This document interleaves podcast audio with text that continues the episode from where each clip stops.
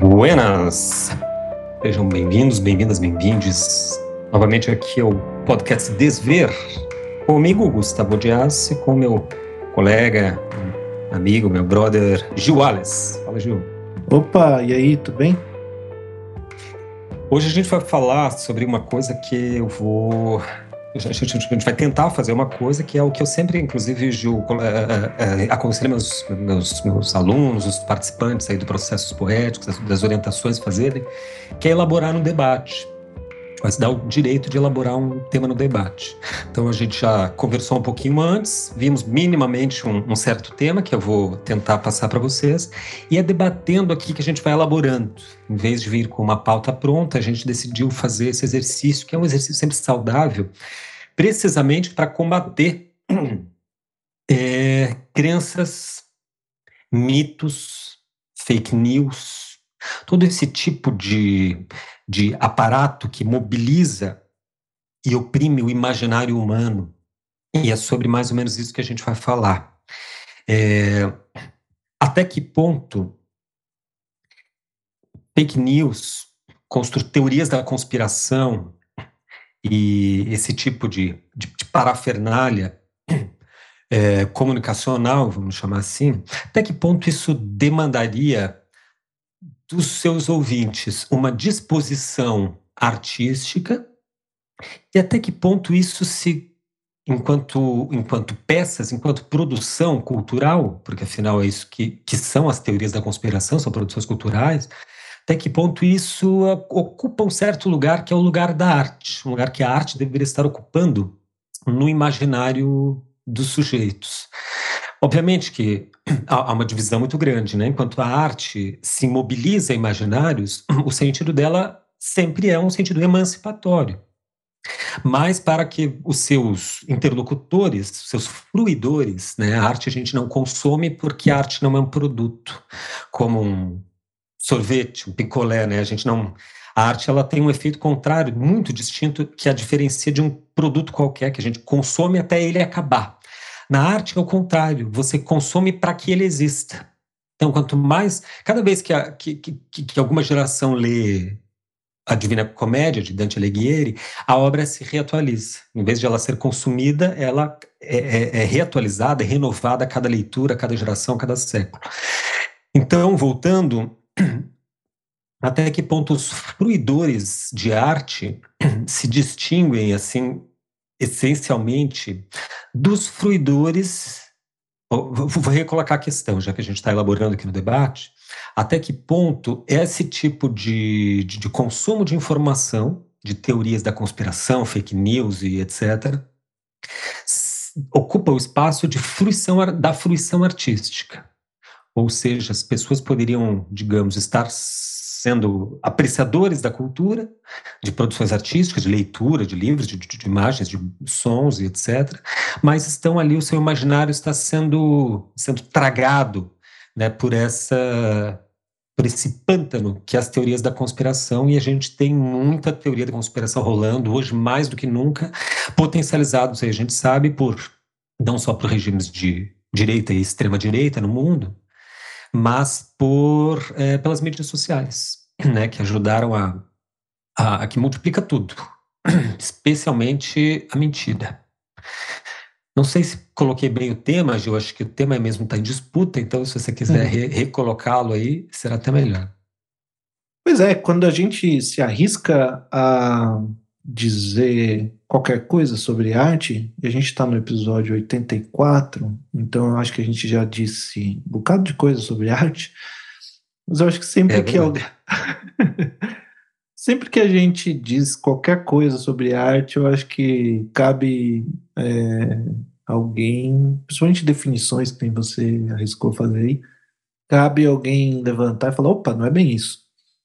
É, eu acho que o modo como você colocou arte é aquilo que a gente acredita, aquilo que a gente gostaria que a arte fosse, mais do que aquilo que a arte é. Eu acho que ainda, sem, sem tentar definir arte, eu acho que ainda tem muita coisa fora desse lugar que você colocou que deveria se. Eu, eu sou contra a gente um, pensar características de arte que a gente gosta e que a gente acredita, que a gente acha que a arte deveria ser assim, e dizer isso é arte e todo o resto não é, sabe? Uh, eu acho que tem arte que está a serviço de coisas nefastas, assim, e não deixa de ser arte. E por isso que é perigoso. E por isso que é que deveria a gente deveria pensar duas vezes, sabe? Por isso que tem que debater com calma. É, exatamente porque porque não deixa de ser arte. Estou é, pensando dentro dos temas que um artista pode levantar, tem, tem arte muito problemática. Né? E principalmente a arte que se, se ocupa de trazer algum tipo de mensagem, de comunicar alguma coisa. Né? A arte mais abstrata pode ter seus problemas também, aqui e ali. Enfim, a arte está atravessada pelo humano e pela, pela política, né? pela religião, pelos, pelas questões sociais, por, por questões de classe. Então, é, não é porque um playboy é, resolve fazer uma pinturinha no, no ateliê da faculdade caríssima que o papai está pagando e ele faz lá um rabisco qualquer, sem nenhuma técnica, e ele, o tio dele é curador numa galeria importante, e bota lá e vende caro, etc. Eu acho muito ruim isso. Mas não é, não sei se é por isso que não é arte aquilo, sabe? É, precisaria ver o trabalho do cara, não sei. E não, não me cabe também dizer o que é arte, que não é arte. Acho que ninguém, ninguém se coloca nesse papel. Mas o fato de ser um trabalho de arte com muitos problemas não faz com que aquilo deixe de ser arte. Nesse sentido que eu acho que a questão aqui é que as, as teorias da conspiração, elas têm uma estética. Acho que tem... Quando você pensa... Talvez cabe dar uns exemplos né, de teorias da conspiração. As, a, os conteúdos que são propagados contra a vacina, é, terra plana, é, ideias, sei lá, uh, acho que o arcabouço, de modo geral, assim, o campo do bolsonarismo como um todo, assim, tem algo de teorias conspiratórias, o modo como eles lidam com fake news e como aquilo se junta em uma, um sistema verdade, assim, um sistema que passa por verdade. É, ou, que nem a gente estava falando antes, a história do Ratanabá, do Tebilu, ou, é, são histórias que têm uma consistência. Acho que esse que é o ponto. Tem uma consistência muito grande. Uh, e eu me perguntaria ainda como é que essas coisas. Eu, eu acho que tem. Eu, eu, me interessam duas perguntas. assim Como é que essas coisas se relacionam, por um lado, com é, arte e, por outro lado, como é que essas coisas se relacionam com a verdade e a religião, sabe? A que ponto... Acho muito difícil isso. Que ponto que a gente pode chamar uma coisa assim, sabe? O cara acredita numa coisa absurda. É... E o outro acredita em Deus. Mas não é absurdo? É... Onde que, onde que a gente como é que a gente divide assim, sabe? Uh, eu acho difícil. Uhum. Qual.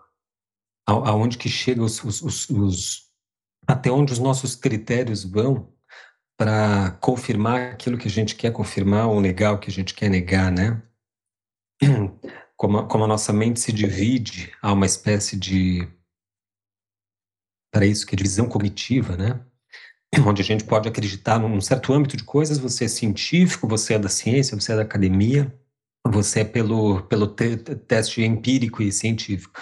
Só que a mesma pessoa em outras dimensões, por exemplo, na crença religiosa que o Gil falou aí, pode ser, pode acreditar numa miríade de coisas que são assim muito fantásticas, no sentido literal do termo fantástico. Os católicos têm um imaginário muito rico, inclusive isso foi muito devido aos, aos artistas que estavam estiveram a serviço da, do clero ao longo da história, mas tem um, os católicos têm um, o catolicismo tem um imaginário impressionante, uma, uma multidão uhum. que povoa o céu de anjos, arcanjos, é, santos e etc., né, com inúmeras hierarquias, até chegar a Deus é uma hierarquia gigantesca, né, um, um, são muitos escalões assim, né? E é muito curioso que isso ainda mobilize tantas pessoas, né? Claro que hoje no mundo, eu creio que o, próprio catolicismo reviu muitas coisas revogou muitas crenças, né? Ele, ele próprio faz, faz revisões de tempos em tempos. Mas até um certo ponto, eu acho que as pessoas católicos hoje podem dizer muito tranquilamente que não, realmente essas coisas não existem. Mas no geral, eu sou católico, acredito em Deus e nos fundamentos. Daí, se você for for assim é, vasculhando, né, for é, cavando, você a pessoa às vezes pode se dar conta de que ela realmente acredita em, ainda, ainda em dimensões absolutamente são, são etéreas, né? Anjo da guarda, por exemplo, é uma coisa que, pessoas, que se acredita, que é muito comum, né? Pois é. Tem... Nossa Senhora, que é, que é uma coisa extremamente comum no Brasil, né? grande padroeira do Brasil. O que, que é exatamente Nossa Senhora, Mãe de Deus? Se for, assim, é, é, é, se for raciocinar de fato, assim, não para de pé por dois minutos esse tipo de, de crença que está profundamente arraigada na cultura. Né? A gente não percebe que acredita naquilo. Né? A gente esqueceu que acredita. É, tem o. Acho que na, na história ocidental, isso se, se. O corte foi feito, quase que literalmente, o corte foi feito pela navalha de Ockham, né? É, que eu acho que é a origem, germe primeiro da ciência, do pensamento científico, que eu acho que é Guilherme de Ockham, o nome dele completo, talvez, é, e antes do pensamento científico, o que a gente tinha era o pensamento escolástico, que era no Ocidente, né, é, na Europa, é, o pensamento escolástico que era muito baseado na teologia. E o que esse estudioso pensou, ainda dentro da teologia, né? ele não estava saindo, ele estava pensando ainda dentro da teologia, ainda dentro da, da escola, ele não tinha saído. Foi a partir dessa ideia que foi, o mundo foi saindo um pouco desse pensamento. Mas ele era muito simples, assim. Ele tinha um exemplo que é uma pedra rolou de um morro e, sei lá, aconteceu um acidente, alguma coisa. E aí você precisa explicar isso. Bem, você pode dizer que foi, se aconteceu alguma coisa ruim, essa pedra destruiu uma casa, sei lá o quê, você diz que foi um demônio que empurrou a pedra e a pedra caiu e fez aquele estrago todo. Ou não, a pedra caiu e fez uma coisa boa, tinha uma coisa atrapalhando ali, rio, sei lá o quê, a pedra caiu certinho no lugar que devia para resolver um grande problema da comunidade. Foi um anjo, então, que empurrou a pedra e que fez. E o ponto dele era assim: tá, ok, pode ser um demônio, pode ser um anjo, mas se tiver uma explicação mais simples, essa que é verdadeira se naquele dia estava batendo uma ventania muito grande, foi o vento. Vamos ficar assim. A partir disso que saiu o pensamento, essa origem assim do pensamento científico. Não é que, quer dizer, e de lá até o século finzinho do século XIX, início do século XX, foi consistentemente a ciência foi consistentemente ganhando todos os embates, onde a igreja dizia A, e a ciência dizia B, a coisa é, tinha debate, tinha debate, debate sério. O debate ia, ia, ia, até que chegava um, olhar, um, chegava um momento que toda a sociedade olhava, é B, assim, a igreja estava errada, não tem jeito. E aí a igreja foi perdendo, perdendo, perdendo, até que no, no século XIX começou isso que se conformou como ideia de teologia liberal, onde é, se tentou jogar algo mais aproximado com a ciência, no sentido de tomar a Bíblia como uh, um livro literário escrito por pessoas, por uma comunidade que tinha uma fé e é, deixar separar assim de maneira mais rígida qual é o domínio, campo da ciência, qual é o campo da religião e da fé e deixar cada um no seu lado. Isso tem a ver também com o protestantismo e a ideia do, de ter um campo político, social, que seja leigo, outro campo que seja religioso, que pode ter uma instituição e tal, que, que fique apartado. Claro que esse, essa tentativa nossa de apartar as coisas na mente humana, não, as coisas não funcionam assim. Nosso cérebro é uma macarronada ali que para você tirar um fio e separar dos outros só com a cirurgia. Então, e na sociedade acaba sendo também, né? É muito bonito a gente dizer que é uma superstição, né? É, isso que veio, é, isso que você estava falando, isso não é propriamente cristão na sua origem, isso veio do zoroastrismo. Zoroastrismo que que enxertou assim no pensamento cristão essa ideia de anjos e demônios, isso não tinha. Nem no judaísmo tinha uma, uma ideia de seres assim espirituais, tá? mas não desse jeito. Isso é muito específico do zoroastrismo que tinha ali no, no, no, Oriente Médio, era muito uma religião muito grande, muito importante, que sumiu agora, né? E é, entrou no cristianismo assim, essa ideia de seres mágicos que estão por aí fazendo coisas e tal. É, mas então isso entra, eu dividiria assim uma coisa é o domínio da tentativa de se aproximar da verdade, ali do, da ciência, que um, qualquer bom cientista sabe que a gente nunca chega na verdade em si, né, enquanto tal. Um domínio religioso e esse da superstição, que é onde eu acho que é onde tem uma ponte para as ideias de teoria, teoria da conspiração, porque eu acho que na superstição tem um pensamento mágico, né? Tem algo de sobrenatural que tem uma efetividade no mundo. E se eu agir de tal forma, vai ser a meu favor. Se eu agir dessa outra forma, vai ser contra mim. Uh, nas teorias da, da conspiração, eu acho que isso toma uma outra forma que já não precisa ter a ver com sobrenatural, né?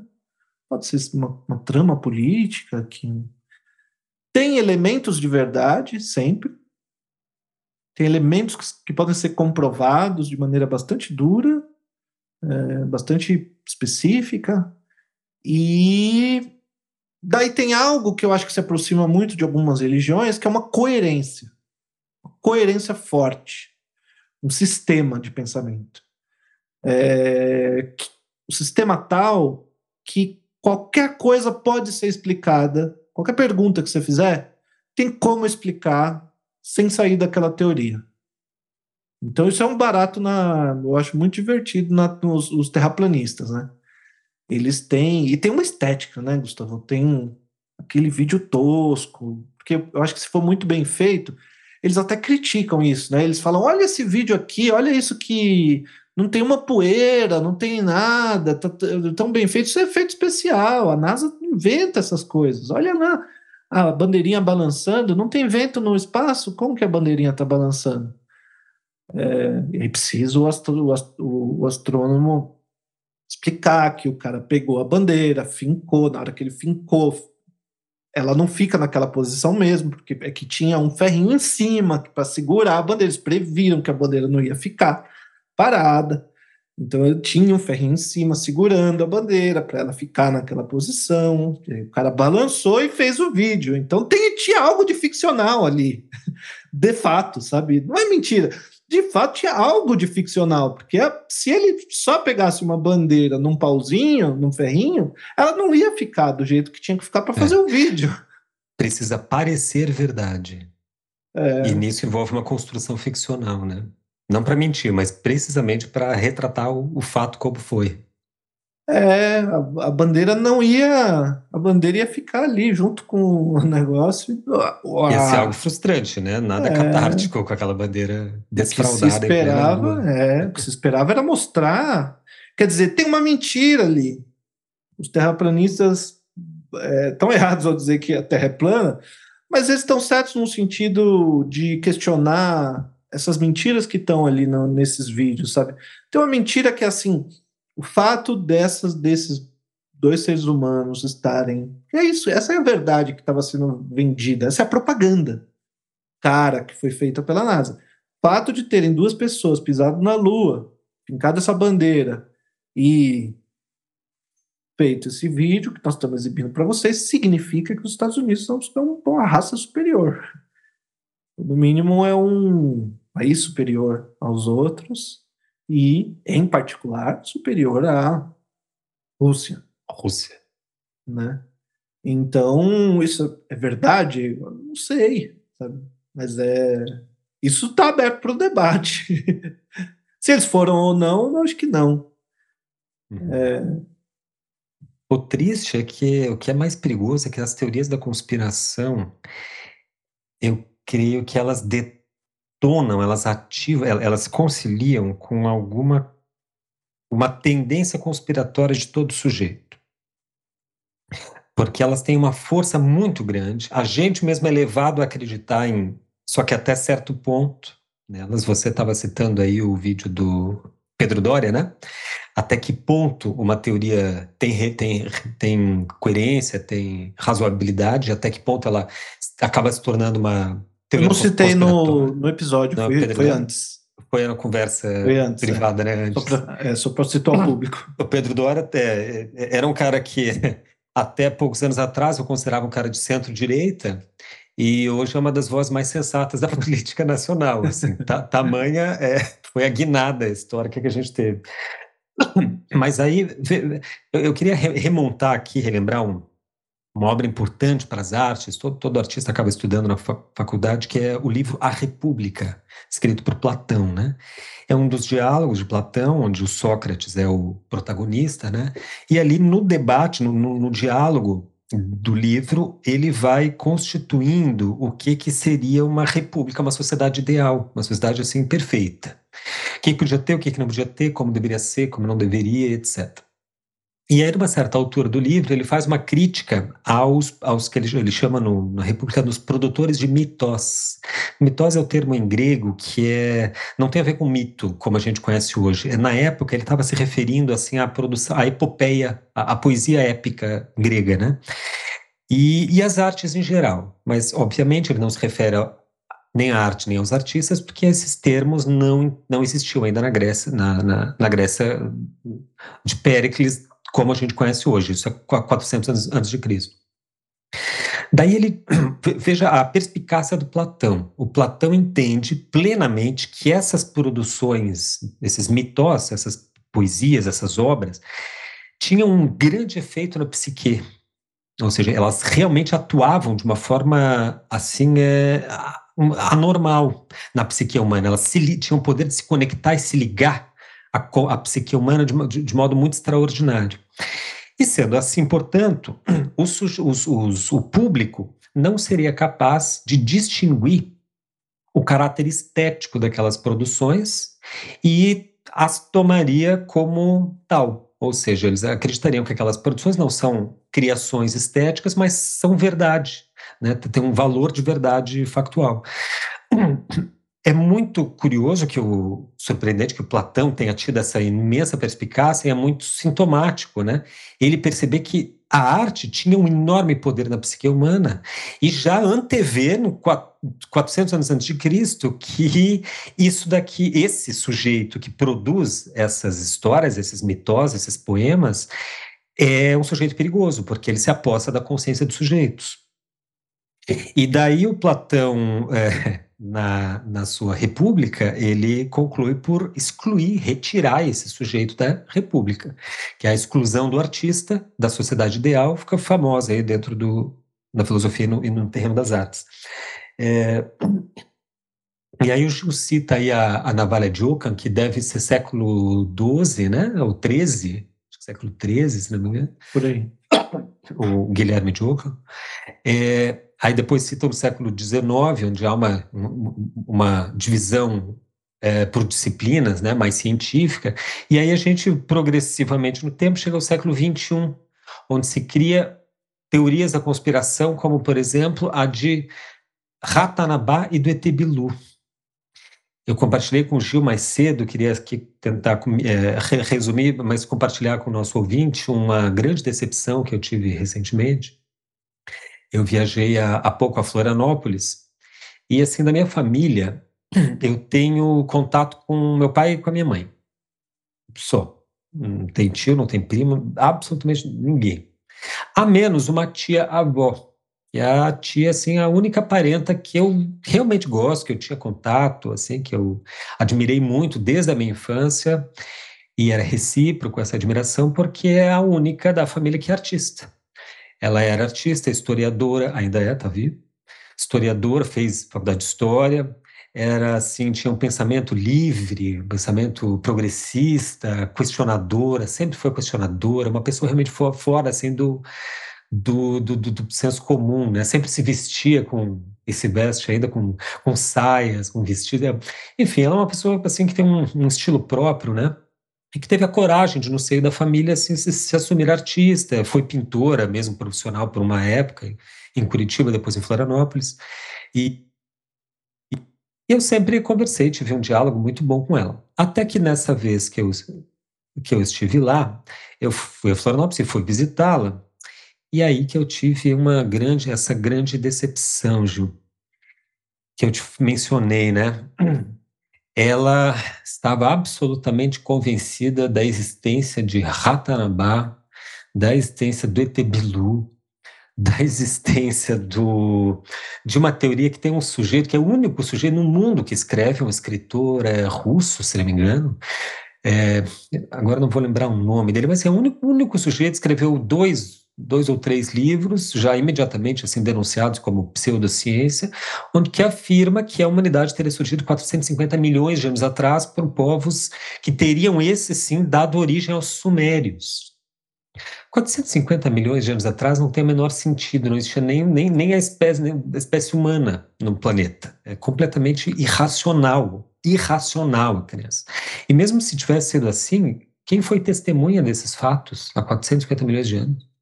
Esses russos, ele, ele, como é que ele sabe? Né? Uhum. Enfim, mas essas teorias incrivelmente se conectam. E especialmente essa daí no Brasil, ela chega e se conecta com Ratanabá. Eu queria, assim, abrir um parênteses e falar um pouco, denunciar isso, porque não sei se. Acho, acho que ninguém leva a sério, Gil, isso é um problema. Tem um sujeito chamado Urandir Fernandes. Urandir Fernandes. Esse sujeito, lá na década de. Não sei quando é que foi o ET Bilu, final de 90 ou era 2000? Já no final de 90? Né? Não sei. No final de 90, ele é a serviço da rede Record, num programa absolutamente sensacionalista. Ele criou essa ficção bizarra do tal ET Bilu, que virou meme. Hoje todo mundo conhece como um meme porque ele é absolutamente ridículo e a Record teve a pachorra de apresentar no seu, na televisão como se fosse verdade. Então filmam lá ele se aproximando, é um lugar chamado Corguinhos se aproximando lá, e daí fala com o ET, e daí, sabe? Uma, cria ali um sensacionalismo absolutamente cínico, patético.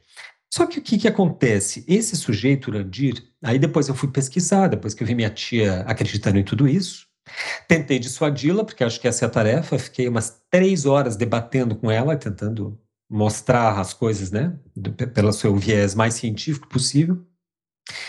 Daí eu fui pesquisar quem era esse Urandir e por que, de onde é que vinham essas histórias. E o mais provável é que esse Urandir, ali nos anos dois, antes de 2015, ele, ele se interessou por uns, uns, terrenos, uma grande área que fica nessa interior de Minas Gerais, que é a cidade de Corguinhos, e acampou lá, é, tem, tem, tem testemunho disso, na casa de um conhecido. Acampou mesmo, no, no mato, assim. E ali nesse terreno, ele ouve falar que são muito comuns as histórias de extraterrestres. Há muito tempo que as pessoas vão lá, meio assim, a, a turismo, porque lá teriam, enfim, expressões de extraterrestres, manifestações alienígenas. Aí ele soube disso, viu que esses terrenos assim eram muito distantes, não, é um terreno com, com, com a posse contestada, né? e começou a ele próprio espalhar notícias de extraterrestres para reforçar aquela crença né, que já existia aí no, no, no senso comum, aquela, aquela lenda urbana dos ETs. Aí ele cria, nesse contexto, o ET Bilu, para chamar atenção para esse local, que é Corninhos. Aí o ET Bilu passa, muitas pessoas acreditam, porque passa na televisão, né? passou na Record, em horário né, comercial, então acreditavam naquilo, passou o tempo, e esse mesmo Urandir teve a pachorra de criar o mito de Ratanabá. Quem não conhece, é, por favor, não procure, porque isso vai acionar os algoritmos. Qualquer pesquisa no Google, já era. um pontinho já é. Já Mas é virou é uma... pro Google, você já vira um ratanabeiro na hora. e aí ele começa a, a, a incentivar mais esse É um problema também, né?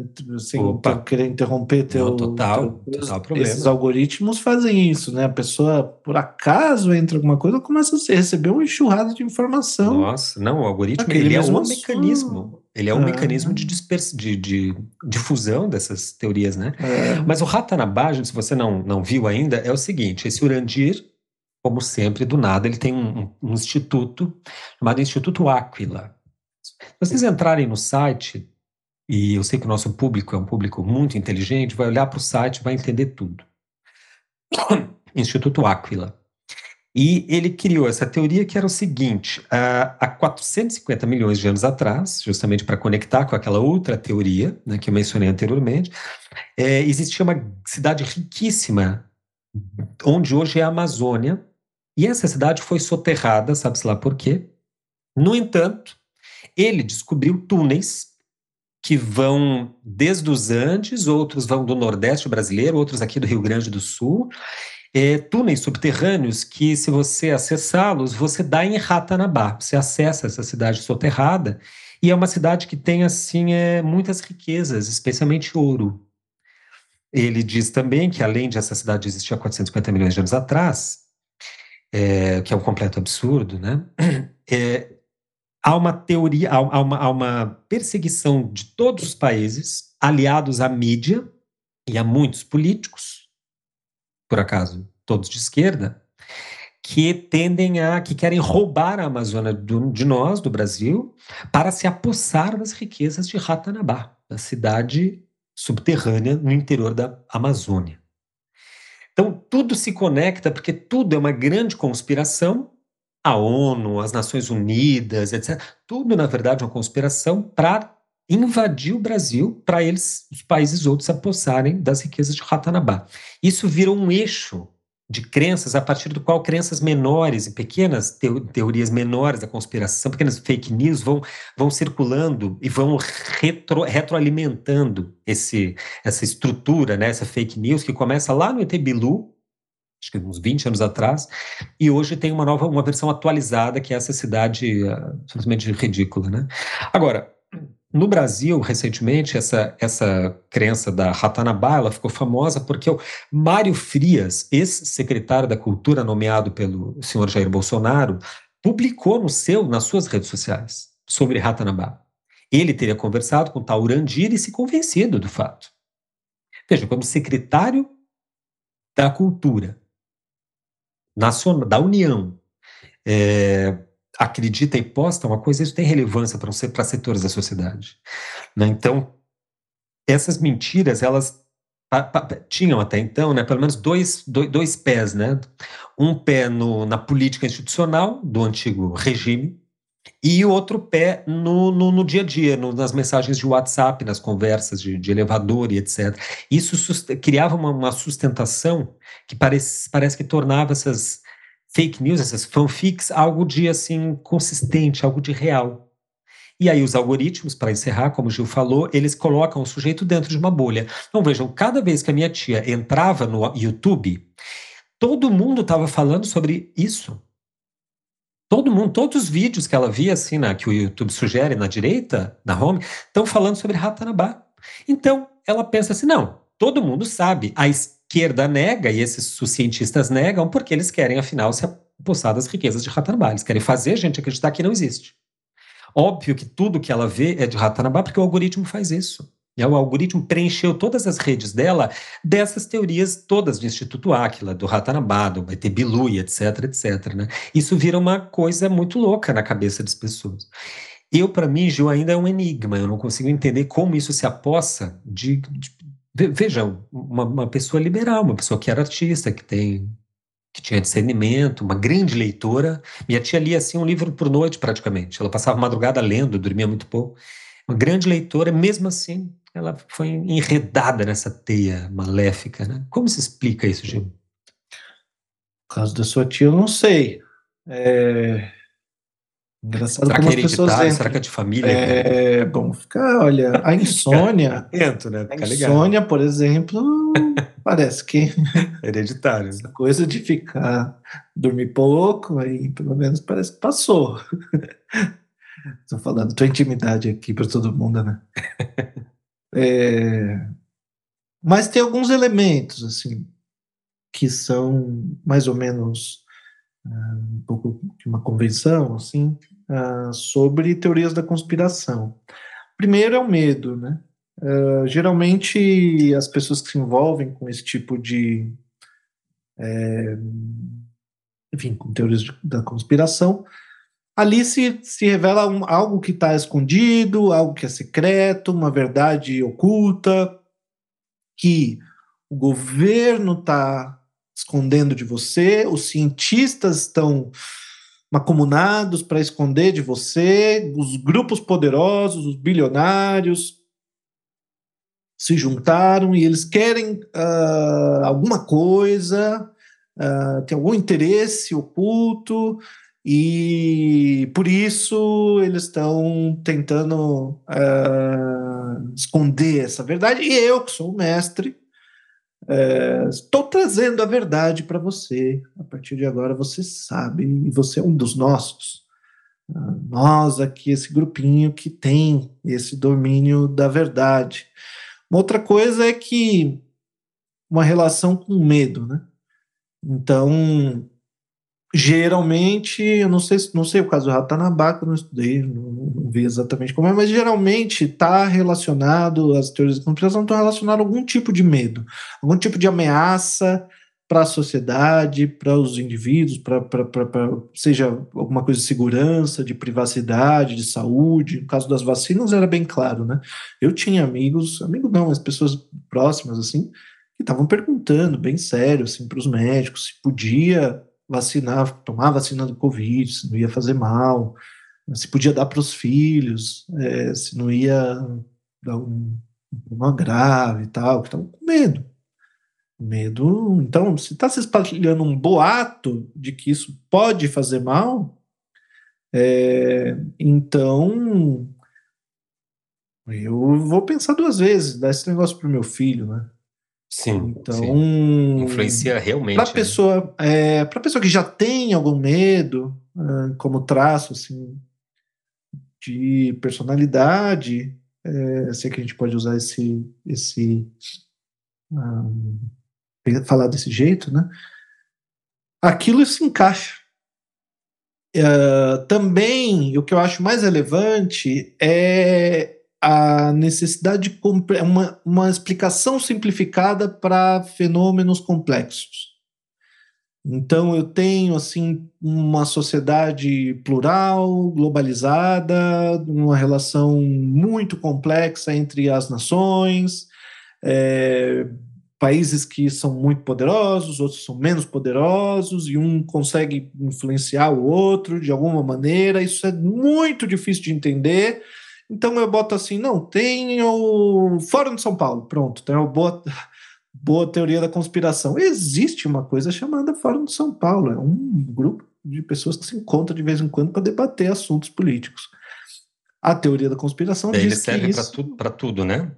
É, é esse serve para tudo. Fórum de São Paulo é uma, é, ele tá, é, eu para eu entender como funciona a esquerda, a política na esquerda, como se relacionam as esquerdas latino-americanas e etc., dá muito trabalho. A outra agora é muito mais simples eu te dizer, não, tem uma coisa que chama fora de São Paulo, é que o governo que manda em todos os partidos, e, é, e tem lá um fulano que é o chefe da, do Fórum de São Paulo.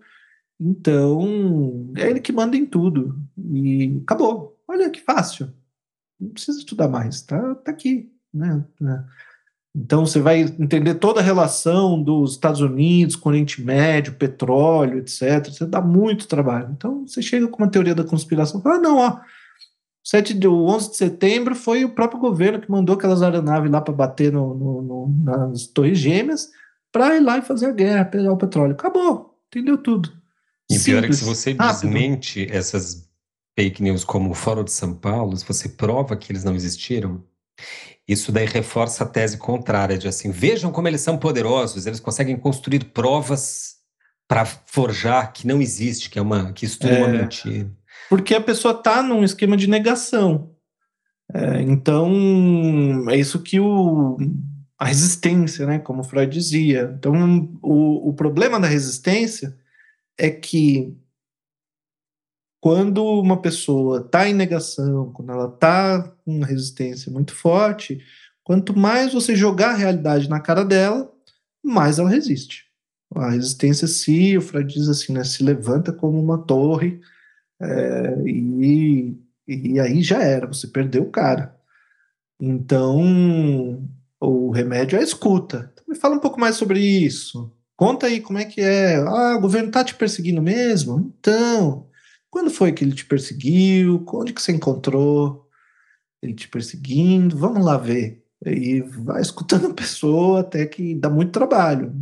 Eu tenho uma relação também com necessidade de controle, então, pessoas que se sentem assim impotentes, desamparadas, podem ter é, uma, uma sensação de controle, uma vez que ela sabe, ela tem essa informação agora e que estava oculta, agora ela sabe como o mundo funciona.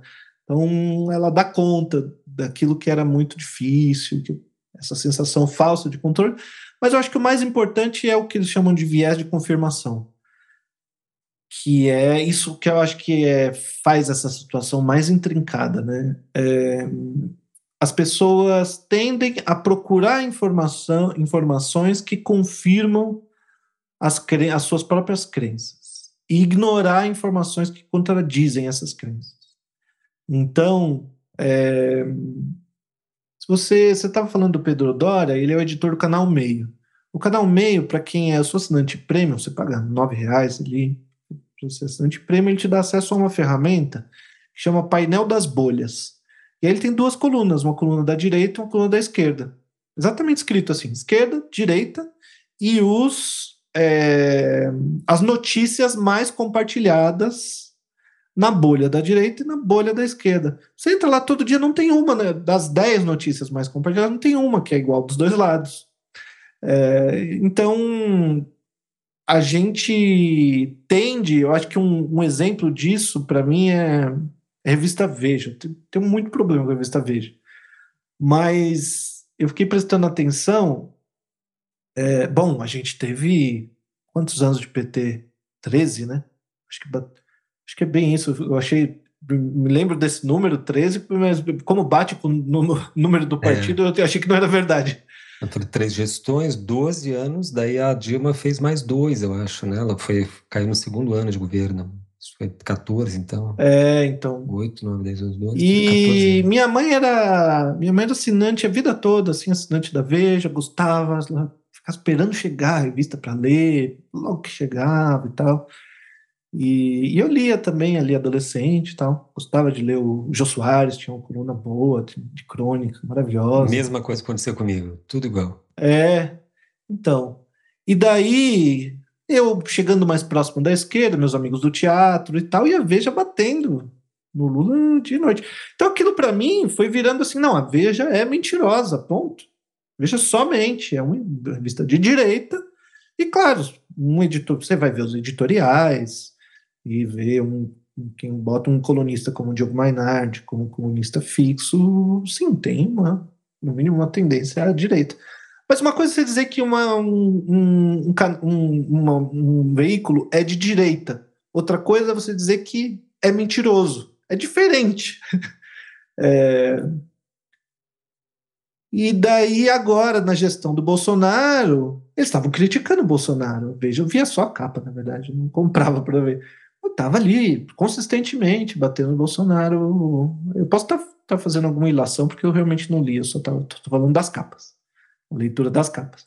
Eu olhava assim e falava, porra, mas a vez não era mentiroso tal, agora tá. O que aconteceu, né? Isso aconteceu muito no jornalismo gente, como você mesmo citou, né, do Pedro Doria, que, se, que ele se declara como um liberal social, um social liberal. É, que eu, eu colocaria no espectro da esquerda, que, né, como o, o João Dória, que diz que entrou na, no, na prefeitura como um liberal e saiu do governo de São Paulo como um social liberal. Quer dizer, que ele entrou achando que o mercado dá conta de tudo, resolve todos os problemas, e saiu entendendo que não, que o governo tem um papel de, de tirar as desigualdades e tal, não sei o que, não sei o que, não sei o que, porque ele viu na prática ali, tentando fazer ele a coisa isso? funcionar, disse numa entrevista é, bem recente. É. Muito interessante. E né? ali na prática, como gestor, tentando dar conta dos problemas com aquela ideia que ele tinha, ele viu que o negócio não vai, que o governo tinha realmente um papel muito importante para resolver os problemas da população. É, então, a, a, tem assim, o, o, o, jornalista tem que é, bater no governo, né? seja qual for. Então, mas tem isso que eu estou chamando de viés de confirmação, né? Então eu olho para ver e falo, não, dali nada vai sair. Eu já não leio esse canal que eu sei que vai dizer o oposto daquilo que eu acredito. E aí eu vou ler o que é Limão Diplomatique. Limão Diplomatique, pô, ali é o filé. Né? Realmente são os caras mais preparados, que têm as melhores informações. É, ou o jornalzinho do meu do, do partido. Ali, do, do partido não, da, daquela. Como chama? Daquela corrente, né? Do partido, mais à esquerda realmente. Que eu... Então, é, e só ler aquilo e acabou, né? Então tem, tem, tem de todo lado esse viés de confirmação. Agora, na teoria da conspiração, isso realmente se transforma numa, numa coisa quase patológica, né? Na medida em que vai faz, formando um grupo que se autoalimenta é, e tudo parece confirmar é, tem resposta para tudo, né? Mas, mas é isso. Quando aparece o bolsonarismo, por exemplo, é, você não conhece pessoas que você não tem contato desde 2018, 2017, 2018, você não tem mais contato desde essa época que você não fala com a pessoa, mas que você tem certeza que é bolsonarista? Sim, sim. Ou seja, como que a gente sabe? Sabe como que a gente sabe né? com. É, que o cara já era bolsonarista antes do Bolsonaro existir, como que isso pode ser, sabe? Uhum. É, porque é, essa narrativa chega e confirma aquelas convicções que a pessoa antecipadamente já tinha. Uhum. Então, a gente passa a questionar a relação realmente da, desses elementos com a verdade, né? Ah, o quanto que a pessoa está disposta, e aí eu acho que entra o mais interessante da ciência e da psicanálise, eu acho que até da arte, como discursos, que é, são três discursos que são que são como que hostis ao, a esse narcisismo da, desse, do viés da confirmação, a esse. No final, esse viés de confirmação tem uma, uma relação com, com castração. Castração é a ideia de que você não é o cara, você não é o todo-poderoso, você não é o grande, o fudidão. Você, na verdade, é uma pessoa comum. Ninguém quer aceitar isso. Você é mais um. Ninguém quer aceitar isso. Todo mundo, todo mundo quer ter o né, o falo, ter o seu importante, né, de algum modo, para a mamãe, de preferência. Então, quando eu chego para você e digo, não, tudo que você acredita é mentira. Você, opa, não. E a ciência de novo, a psicanálise e a arte questionam muito isso. Eles colocam você diante de, da verdade. E em vários aspectos, né? Na ciência, a verdade tem um status que é relacionado com uma é, com fenômenos, com aquilo que é empírico, com aquilo que pode ser observado, é, mas por aí. A psicanálise existe verdade também, mas não é a mesma verdade da ciência. É a verdade do sujeito. Que é algo que é elaborado pelo sujeito. Uh, e que não é o mesmo tipo de verdade que a verdade do, da ciência. E a verdade da, da arte eu não sei qual é. Eu diria que a verdade da arte é pressupor o questionamento de tudo.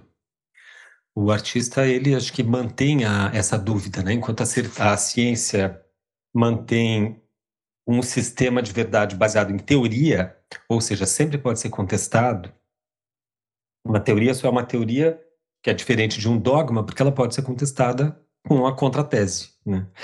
E a verdade lacaniana, a verdade da psicanálise, ela é, é, subjetiva, né? Uma produção imaginária de cada um. Acho que a arte vem colocar uma dúvida, vem, é, vem apresentar sempre, questionar sempre acerca dos limites do próprio convencimento, ou seja, nos manter distantes o suficiente de possíveis verdades, especialmente as verdades metafísicas, talvez, mas uh, especialmente nos manter assim distantes de abdogmas, de afirmações e certezas muito afirmativas, muito. É, porque tem a ver com isso aí que você falou do medo, Gil. O, a gente reconhece os bolsonaristas antes de eles abrirem a boca, porque o bolsonarismo é só a constelação de uma série de valores que já estavam desde há muito dispersos na sociedade e que a gente sabe que, quem tem esses valores. Né? A gente vê pelos comentários, pelas piadinhas, pelos né, os, os comentários de, de bar, o tipo de gosto, de, de, estética da pessoa, a gente sabe, bom, aquela pessoa tem esses valores, que são esses valores é, é, é, regressivos, né? E daí o bolsonarismo fez constelar esses valores que, portanto, já era uma força atuante no seio social. O bolsonarismo ele se utilizou da força já, resi já residente no seio da cultura brasileira. Ele, ele não é uma força em si, né, é, é, por si. Ele só é forte porque ele vertebrou uma série de, de, de valores aí que estavam difusos. E daí que é perigoso, de fato, né? Porque daí ele levou as pessoas a, a insanidade, praticamente, né? E o que ele mobiliza especialmente, eu vou concordar com o Gil, é o medo das pessoas. Deus, pátria, família. Deus é o medo da morte. A ideia de Deus, para mim, na minha concepção, é baseada no medo da morte e na solidão universal. Porque né, nós, como indivíduo diante do universo absoluto, infinito, isso dá medo para qualquer Cristo, não tem como não ter medo. Família é justamente o medo da, da, da, dispersa, da do ostracismo social, de você ser não reconhecido socialmente. Então você se une a um grupo, ao teu clã que vai sempre te reconhecer, te dar força, porto seguro, etc. E blá blá blá. É, Deus, pátria. Pátria é o medo da evasão, né? O medo de perder o que você tem. O medo de alguém pegar e ocupar sua casa, roubar teu carro, tomar tuas, tuas coisas, suas posses, teus bens. Então, assim, esse, o que ele fez questionar, é, constelar é o medo. E o medo do outro, né? A pátria é o medo do outro, né? Como medo a pátria outro. é uhum. aqui, nosso clube, nosso condomínio, nós aqui. Aquele que está fora da pátria, o é o estrangeiro, esse que é perigoso. É um, é um inimigo potencial, né? Então a gente tem que se, se precaver, ou seja, eu tenho medo desse outro. É, aí a gente já tem uma, uma, certa hipótese conclusiva, né, Ju? Então, talvez essas. O, o que o que justifica, o que explica minimamente esses sistemas de crença em pessoas, inclusive ilustradas, como era o caso da minha tia-avó, é talvez um medo, um medo maior que que ele que esse sistema de crenças por algum motivo conseguiu imantar, conseguiu dar voltagem para esse medo e ofereceu alguma solução. Eu, não sei qual seria, talvez essa simplicidade de mediação. Embora eu ainda ache estranho que pessoas ilustradas, cultas como uma tia-avó, né, se, se baseia nessa mediação tão precária. Porque tem, eu, eu, eu sempre reafirmo nos meus cursos aí que a grande, grande vocábulo da contemporaneidade é a mediação. mediação é o segredo. Acho que eu já contei para ti, né, Gil, minha, minha avó, que tem 94, 93 anos, é extremamente católica, sempre foi católica. E daí a minha avó é assim, lá no. Uma vez eu passei um, uma, uns dias no sítio que ela tem no interior de Santa Catarina, e cai uma xícara da mesa e quebra, ela já bota as mãos na cabeça e diz: Meu Deus, que hoje era dia da Santa e de Virgens, eu não fiz a novena para Santa. Levanta da mesa e vai. Uhum. O mundo dela, eu estava lá no sítio, ela me mostrou uma árvore, mágico, eu acho que é né? um é um mundo mágico. Ela me mostrou, acho que era um IP branco, não era IP, era uma árvore que dá uma florzinha branca pequena, bem bonita, assim. E daí ela apontou para mim e disse: Sabe por que, que tem essa flor aí, meu filho? Eu disse: Não sei, vó, eu não sei, isso aí tem que ver a estação, né? Qual é a estação que ela floresce dela? Que estação? Que? Não é nada disso, não sabe nada. Isso aí, essa árvore está florida de branco porque é maio. Maio é o mês de Maria. Todo ano, quando entra maio, a árvore flora e é branco, que é a cor de Maria Nossa Senhora. Como é que eu vou discutir Já era. com o ser humano?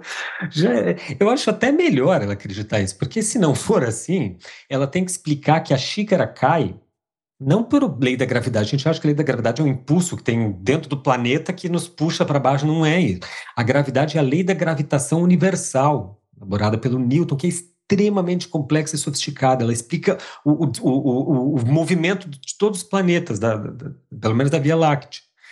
Então, é mais bonito ela acreditar Não, tem a ver com a curvatura do espaço. Né, tem a ver ainda, na, na, física quântica ainda tem mais a ver.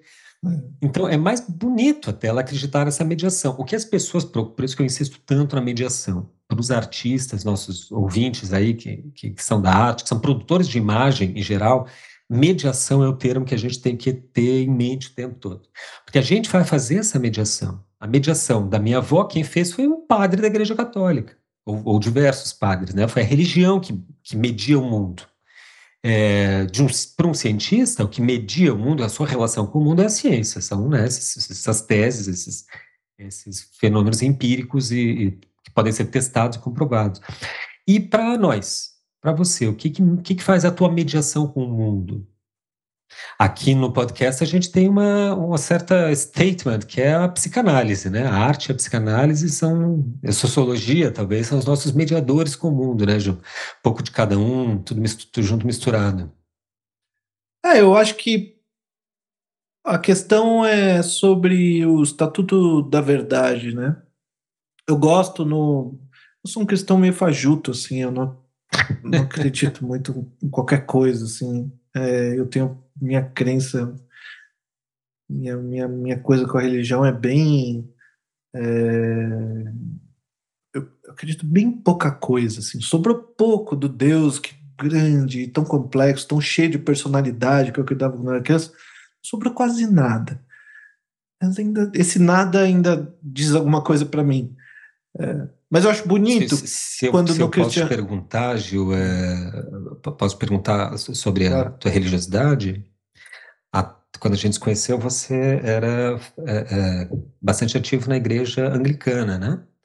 Pelo menos aqui em Porto Alegre. Hoje você ainda, ainda tem esse. Sim, eu vou crença? menos, eu vou menos, mas eu ainda vou. É, sempre vou com dúvida, assim.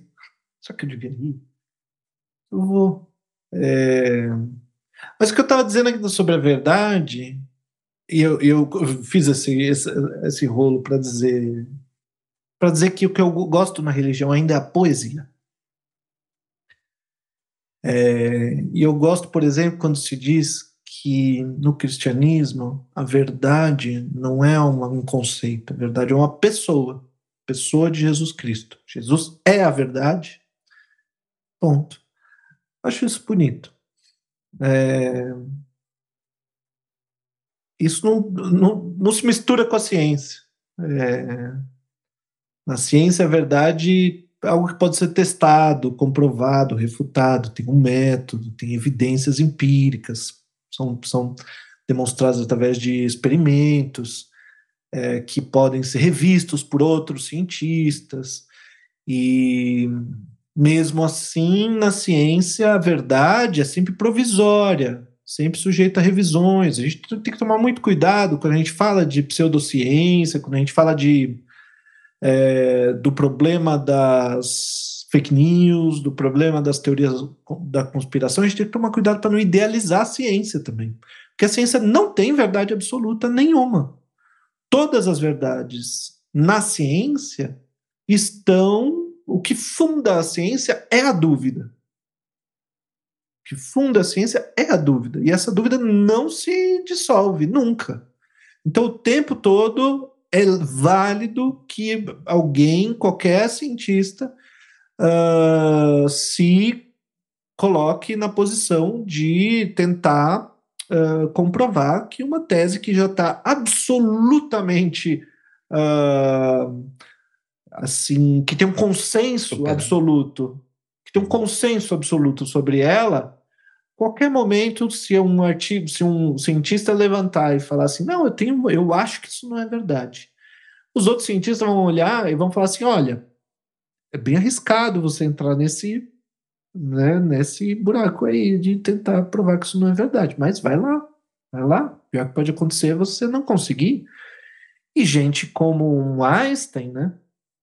Einstein teve, tinha uma ideia, por exemplo, que ele, sobre o tempo, é, que a, a matemática dele, na teoria da relatividade, chegava numa ideia de que o universo estava se expandindo, então ele deveria ter começado em um único ponto. A matemática dele dava nisso. E ele não acreditou. Ele achava que aquilo era ridículo, que não, não podia ser verdade. E ele enfiou uma constante lá, na matemática dele para que o universo fosse estático e o universo não está se expandindo, nem encolhendo, nem nada. E ele botou assim como um puxadinho mesmo, porque ele achava ridículo e falso que, assim, não, não, não acredito nisso que minha matemática demonstrou. E depois, mais no, no final da vida, ele se arrependeu profundamente disso, porque ele poderia ter comprovado o Big Bang, uh, que foi uma teoria por muito tempo, é, até ela ser muito comprovada, assim, ela foi ridicularizada demais, porque tinha, porque era muito é, muito conveniente para os cristãos que o universo tivesse começado em um único ponto. Isso é criacionismo, sabe? É, então não tinha, não, isso é ridículo. E a teoria veio, quem achou as primeiras provas disso foi um padre ah, não, aí o padre está dizendo que o universo começou. De jeito nenhum, né? Mas o próprio Einstein, lá no, no final, ele falou: porra, eu podia ter adiantado em décadas a ideia do, do Big Bang e não fiz isso porque bobiei, sabe? Então, assim, tudo está aberto para ser discutido na ciência. A ciência não tem a última palavra sobre nada. Mas ela tem, assim, evidências, tem uma verdade ali provisória. É, na psicanálise é mais bagunçado ainda. A verdade é a verdade do inconsciente, né, para o Lacan. É uma verdade que é acessada através do equívoco, através do mato falho, através de um sonho, né? Quase que com o analista no papel de oráculo, é, no papel de um, uma pessoa que pergunta sobre o inconsciente da pessoa, é uma verdade que se acessa através da falha, através da falta, através do buraco na linguagem. Então, é algo que cada pessoa. Uh, e algo que é atravessado no simbólico, que é atravessado pelo outro, né? Pelo modo como a pessoa se relaciona com o outro. Então, tentando juntar esse nó da, da verdade aqui, a gente chega, na verdade, da arte, que eu acho que você colocou bem sobre a, o papel da arte de, de, de questionar, né, de questionar tudo. Mas eu acho que tem uma coisa que a gente, a gente enxerga na arte que toma esse significante verdade, que, que é algo que tem a ver com autenticidade, com coerência da poética do artista. É, algo que é dele mesmo, né?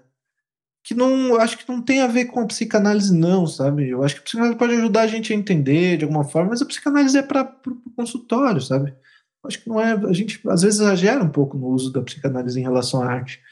É, no duro, no duro mesmo, é uma técnica de é, que, que tem a ver com o lugar que o cara é, se coloca dentro da própria análise, né? E arte é outro campo. Uh, a gente pode juntar as duas coisas, fazer elas conversarem, mas é outro campo. E que eu acho que tem uma verdade própria, que é essa verdade que não é uma verdade que tem a ver com expressar o que você está sentindo, tarará, nada disso, mas que, assim, quando você pega um traço daquele artista, o jeito dele de trabalhar, uma sequência de temas que ele está trabalhando e o material que ele usa e o modo dele de usar, que ele tem algo, algo aí que eu acho que se a gente poderia chamar de verdade. Que você. No, e, que, e que fica mais claro quando você vê o, como que um artista se relaciona com as suas referências, né? É, e que você percebe que ele está copiando demais um outro cara, que ele se deixou influenciar muito por um outro, um outro artista, que ele não está fazendo um trabalho que é muito dele, sabe? E é, ou ele está dizendo de um tema que está na moda, mas que nunca, nunca falou desse tema, nenhuma conversa de bar, ele não se interessa muito pelo aquilo, não estudou muito aquilo, mas está na moda aquele assunto. E ele começa de repente a pintar sobre aquele tema hum, parece que não é muito verdade assim na tua obra, né? Tu tem uma coerência interna na linguagem, no traço, na poética que de um trabalho uh, e como isso atravessa a sua relação com outras obras que estão sendo feitas no mesmo período, seja que período que você olhe, né? Uh, como isso atravessa o, o simbólico de uma época que pode dar um caráter maior de verdade, ou menor de verdade para um, uma obra. É, você questionou ali como está elaborando aí como como a, a, a verdade se dá para o artista. Eu no último texto que eu publiquei, eu tenho uma plataforma, gente, às vezes eu esqueço de falar que é gustavodias.com. Gustavo com T, Dias com Z. E ali onde eu publico minhas reflexões desde há muitos anos. E ali eu tenho publicado também os, o, o, resumo, a síntese dos encontros de cada edição do Processo Poético. Cada semana, semanalmente eu publico lá e tal.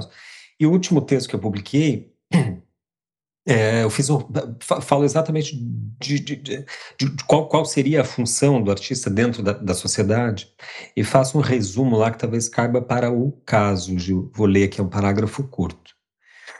É claro que a sociedade não quer críticas, ela quer se preservar. Já o artista tem a função de cindir a estrutura da linguagem, ou ainda expor os limites dos modelos de expressão usados no interior da sociedade. O artista vai sempre questionar, desde a própria linguagem do questionamento.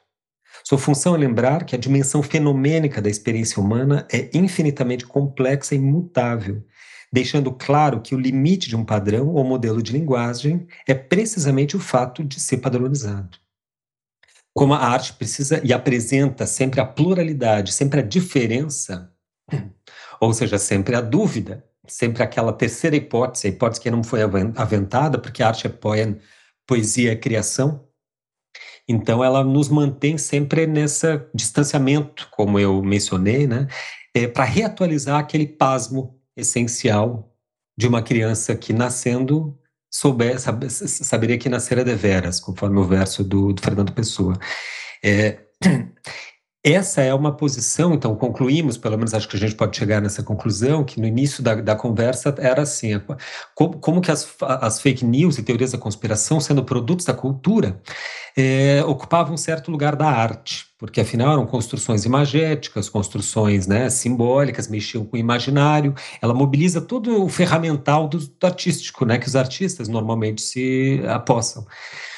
E concluímos que não, né? que a, a, a, arte tem essa função emancipatória que vai muito além, precisamente, do, de, de teorias fixas, congeladas, como as teorias da conspiração. Essas teorias da, conspiratórias e fake news, elas sempre apresentam um certo mapa congelado do mundo. Só que no mundo as coisas se dialetizam, elas, elas se embatem, né? elas se transformam umas às outras e está em permanente movimento. Essas teorias da conspiração elas são sempre meio estáticas, elas vão se renovando de tempos em tempos para dar uma, uma marejada em si mesma, mas ela sempre tem um eixo que é sempre imutável, sempre é, é, é, as mesmas forças do bem contra o mal, né? no final das contas é isso. E acho que a arte tende a superar uh, tudo isso. Acho que a, a, a, produção artística poderia ser um bom antídoto, ou deveria ser um bom antídoto, né, contra é, a própria desinformação, porque ela nos ensina a questionar a validade de verdade das informações. Diferente do que dizia Platão há 2.500, 400 anos atrás, é, a arte não mobiliza os sujeitos, na, ou não deveria mobilizar os sujeitos, no, na medida de iludi-los quanto à verdade factual, mas fazê-los justamente o contrário, fazê-los duvidar de toda e qualquer verdade. Muito bem. Eu acho que, tentando alinhavar aqui as coisas que a gente estava dizendo, também numa conclusão, enquanto a ciência tem a ver com a pesquisa, com algo que você procura e que você tenta dizer se é verdadeiro ou falso, na psicanálise e na arte tem a ver com não saber. Quer dizer, no, no, no alemão, arriscando perdão por fazer esse, essa citação, meio pedante, mas é, é um bewusst, que é literalmente significa não saber, bewusst, saber um que nega, é o que é o que é traduzido, um bewusst é o que é traduzido por inconsciente você também poderia traduzir como não sabido. É uma tradução boa para mesmo para o mesmo termo. Em vez de inconsciente, você poderia dizer um não sabido. É, e, e, tem aquela frase que o Lacan cita no seminário 11, que é do, do Picasso, que ele diz assim: Eu não procuro, eu acho. Quer dizer, na psicanálise não se trata de explicar as coisas. Ah, não, você é assim porque sua mãe, não sei o quê, não sei o quê, tal, vamos descobrir, tarará. não se trata disso. Se trata de você ir falando, falando, e de repente, sem que nem você, nem o analista tivessem procurando aquela informação, ela aparece. Do nada, tem algo como uma pessoa no meio de uma sessão dizer assim: ah, não, isso aí é da minha criação. E daí ela mesma, sem o analista dizer nada, ela mesma percebe: puxa, é da minha criação, né? Quer dizer, fui eu que criei. Ela, ela gera a sua verdade, né? Como artista é... gera a sua verdade na, na produção.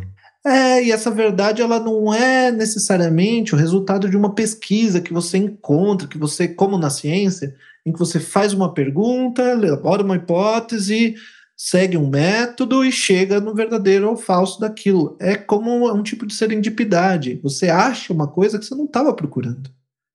Só que aquilo é verdade. E é, e é, verdade num outro sentido que não aquele da ciência.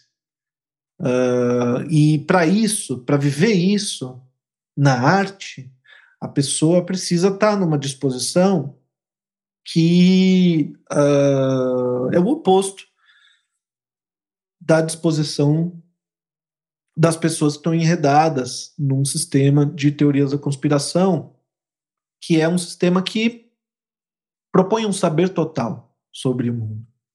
Uh, e até algumas seitas, né, eu, eu, arriscaria dizer até algumas religiões, propõem assim, um saber como uma metanarrativa que o, que o, o Frederick Jameson criticaria, né? É, ou Lyotard, não sei, acho que Lyotard. É, Lyotard, né? Lyotard é, uma metanarrativa, assim, uma explicação exagerada, sabe? Quer dizer que você vai explicar tudo com o marxismo? É, não é, ele, ele, escreveu sobre economia política. Você quer escrever como funciona o sistema do seu chuveiro com o marxismo. É, você está querendo explicar o, o, cinema do Godard com o marxismo e, e como, como que foi produzida a banana.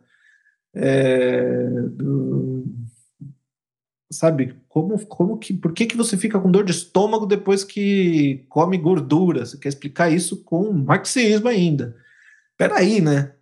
É, Dá, eu conseguiria todas essas coisas que eu falei, eu conseguiria. É isso que eu pensando, cara. O pior é que dá para explicar. Tudo, todas essas coisas eu poderia usar o marxismo para explicar numa boa. Assim, não dá nem trabalho. Exatamente. Numa, todas essas, essas coisas absurdas que eu falei, da banana até a dor de estômago. É, mas quer dizer, significa se colocar numa posição de estar confortável com o não saber, de estar confortável com algo que você vai encontrar no caminho sem saber o mapa, sem saber para onde você está indo. E, eu acho isso fundamental para o artista, é, essa tranquilidade de ir trabalhando e na confiança de que uma hora alguma coisa vai aparecer.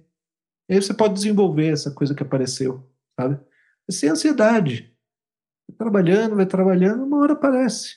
É, a gente não precisa ter tanta certeza das coisas. Temos o jabá hoje, Gustavo. Temos um pequeno jabá. Eu só queria um, uma, uma, conclusão que você deixou quicando, que eu acho que é importante para toda a nossa, o modo como eu entendo o podcast Desver. Claro que isso vai abrir depois direito de resposta aí do Gil, e a gente queria encerrar, mas vou ter que falar. Ah, nós, é, eu e o Gil, já passamos, assim, lemos Marx, já vivemos um pouco essa. Deixa eu falar mais por mim, embora eu saiba que o Gil também, mas eu vivi pelo menos uma década acreditando nessa metanarrativa marxista da história, que é muito boa, que é absolutamente eficiente para explicar a dinâmica das, da econômica da sociedade, inclusive dimensões da cultura, porque a quando a cultura é lida a partir de meios, meios de produção também. Só que ela é uma grande narrativa. Isso não dá para negar. E as grandes narrativas têm o problema de serem grandes narrativas. Ou seja, primeiro que é grande demais, depois que é uma narrativa. Então, e, e, as diferenças e a multiplicidade do mundo, como eu disse ali, o caráter fenomênico, infinito da experiência humana não cabe em grandes narrativas congeladas no tempo, né, por mais dialética que sejam.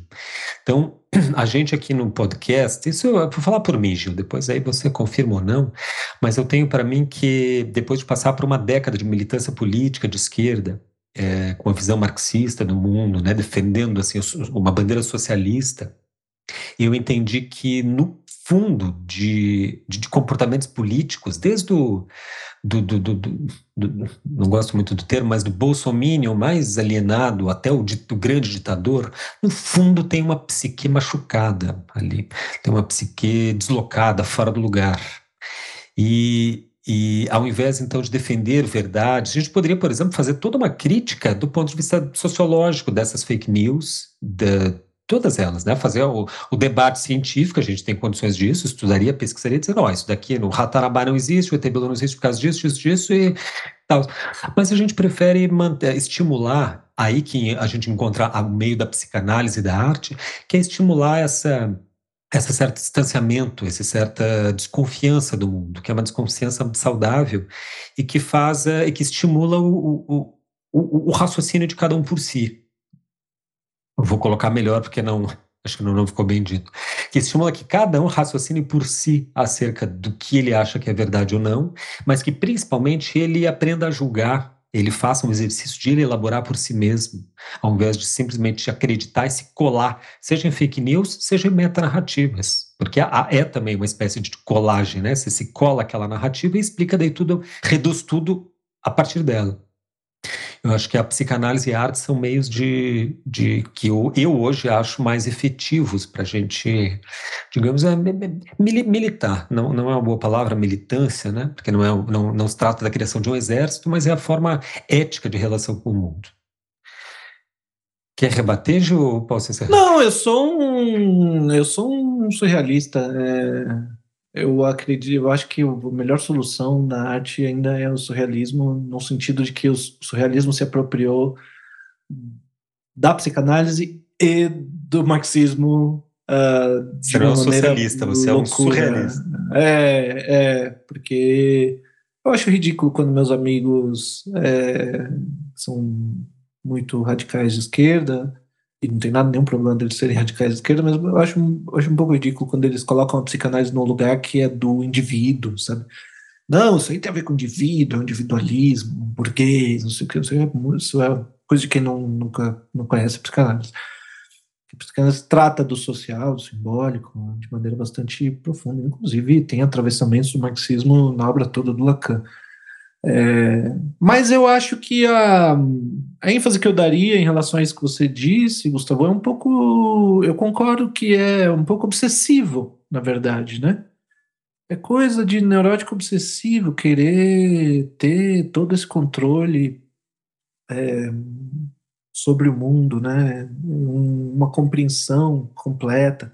Mas que a pessoa não consegue viver uh, conviver com a ignorância. E eu acho que para construir qualquer saber, particularmente na arte, você tem que uh, se relacionar com a paixão, com a paixão da ignorância, é, num sentido de saber que você não sabe, saber o quanto que você não sabe, se colocar numa posição de não saber e gostar disso, porque é a partir Explica daí que mais se constrói. Esse, conceito, a paixão da ignorância é um conceito, né, Gil? É, o, o Dunker traz isso. Tem um livro que se chama Paixão da Ignorância. É, ele é faz. Do, do, Nietzsche, né? O Nietzsche que traz essa. essa ele traz do Lacan mesmo. É... O Lacan pega, eu acho, né? E tem a ver com isso que é, a gente valoriza demais o saber, não valoriza o suficiente a ignorância. Mas não é possível construir nenhum saber se você não valorizar a ignorância. Quer dizer, um, ele, o livro dele, chamado Paixão da Ignorância, é, uma, é um livro sobre educação. Feito junto com a esposa dele, que é uma educadora. E ele trata, então, dessa relação difícil e mal, mal resolvida que a gente tem com a ignorância. É, a gente tem vergonha de, de ignorar, a gente tem vergonha de não saber. Quer dizer, gente como, como a gente, assim, que, que é nerd, que gosta de estudar as coisas e tal, a gente passa bastante por. Não sei você, Gustavo, mas eu passo bastante por isso. Passa como uma pessoa que coloca os outros numa posição constrangedora de falar uma coisa e a pessoa fica se sentindo, sabe, mal porque você está falando aquilo e parece que você está querendo se exibir, um não sei o que e tal. Tem lugar que nem falo nada, eu fico quieto porque eu sei que a pessoa vai ficar constrangida. Mas isso é uma, isso não é teu, sabe? Eu tava uma, um, uma amiga minha está fazendo um curso de escrita criativa e lá tem um cara que ela me contou que tem um cara que é da filosofia que está fazendo o curso e ele fala assim as coisas da filosofia e tal, quando aparece o momento de que ele acha adequado e tal, e todo mundo odeia o cara. Mas assim, odeia, odeia o cara. Ele é odiado. Porque ele fala, porque ele está no doutorado em filosofia, e aí, de repente, o professor está falando de um conceito filosófico, e o professor, e na boa, ele sabe mais que o professor, sabe? Porque o professor estudou outra coisa. É, e aí ele fala, oh, ele, não é ele, ele quer colaborar, né? Ele acha é, que tá colaborando. Na, tenho certeza, na cabeça dele ele tá. Então tem um problema do, do, do, do, da neurose dele que precisa dizer, não se contém, ele precisa dizer uma coisa que ele sabe e tal, etc. E se você falar para ele, oh, cala a boca, não é a hora de falar, que tá falando o professor, ele vai ficar chateado. E tem a neurose do outro, que não consegue simplesmente aceitar que, tipo, tá tudo bem você não saber isso que o seu colega sabe. É, não tem nenhum, absolutamente nenhum problema nisso. Então, é, é, geralmente a pessoa que tem dificuldade de ignorar que se coloca numa posição de sabe tudo, de, sabe, de é, uma posição arrogante. Então, a gente aqui fala de qualquer coisa, né, Gustavo? A gente está falando de teoria da conspiração. A gente não é especialista em. Você é um especialista em desenho, artes visuais. Então, não, somos especialistas em não saber nada, nada, de coisa nenhuma. É. Não saber nada de muitas coisas. É, e, e, a gente fala de tudo, de qualquer assunto. E isso, acho que esse é, um, é, só o, é o lugar do intelectual, é alguém que fala fora de lugar. Quer dizer, eu não. Isso quem diz é o Dunker. É, mas é isso, essa relação de uma sentir como se sentir bem com sua própria ignorância, né? É, como uma forma de construir o saber.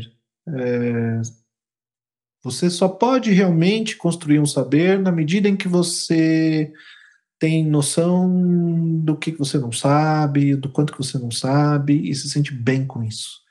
É, então, você uhum. consegue se colocar diante do saber numa posição mais bem resolvida.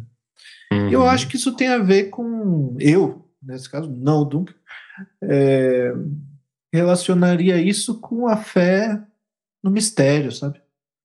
É, isso na, na religião tem duas posturas diferentes possíveis. A religião cristã. A catafática e apofática. Na teologia catafática, você tenta explicar o que, que é Deus, como que ele é, como que ele funciona, o que, que ele pode fazer, o que ele não pode fazer. Em alguns casos, em que vira um sistema fechado, onde se faz literalmente, eles mesmos chamam de teologia sistemática, que é esses que se chamaram originalmente de fundamentalistas, e hoje não se chamam mais assim, mas que se chamavam assim, é, eles criam assim um sistema fechado que explica tudo sobre Deus, ao ponto de dizer que Deus é obrigado a fazer certas coisas, porque tem uma lógica consistente, muito consistente é, ali dentro. Então, isso chega no limite a situações ridículas, como um Edir Macedo, que diz que se você der uma oferta de mil reais, Deus é obrigado a te dar no mínimo 10 mil reais, porque está escrito na Bíblia. E se. E a Bíblia é a verdade, a palavra de Deus inerrante. A Bíblia não tem nenhum erro está escrito isso lá. Então, se Deus não fizer, ele é mentiroso e a Bíblia não serve para nada. E eu não posso acreditar que Deus é mentiroso e que a Bíblia não é a verdade absoluta e inerrante. Então, traga a sua oferta, dá o, se você der o seu carro aqui, você vai valor quanto? 50 mil? Faz as contas, vai dar 500 mil, pode vir, que isso, ponto.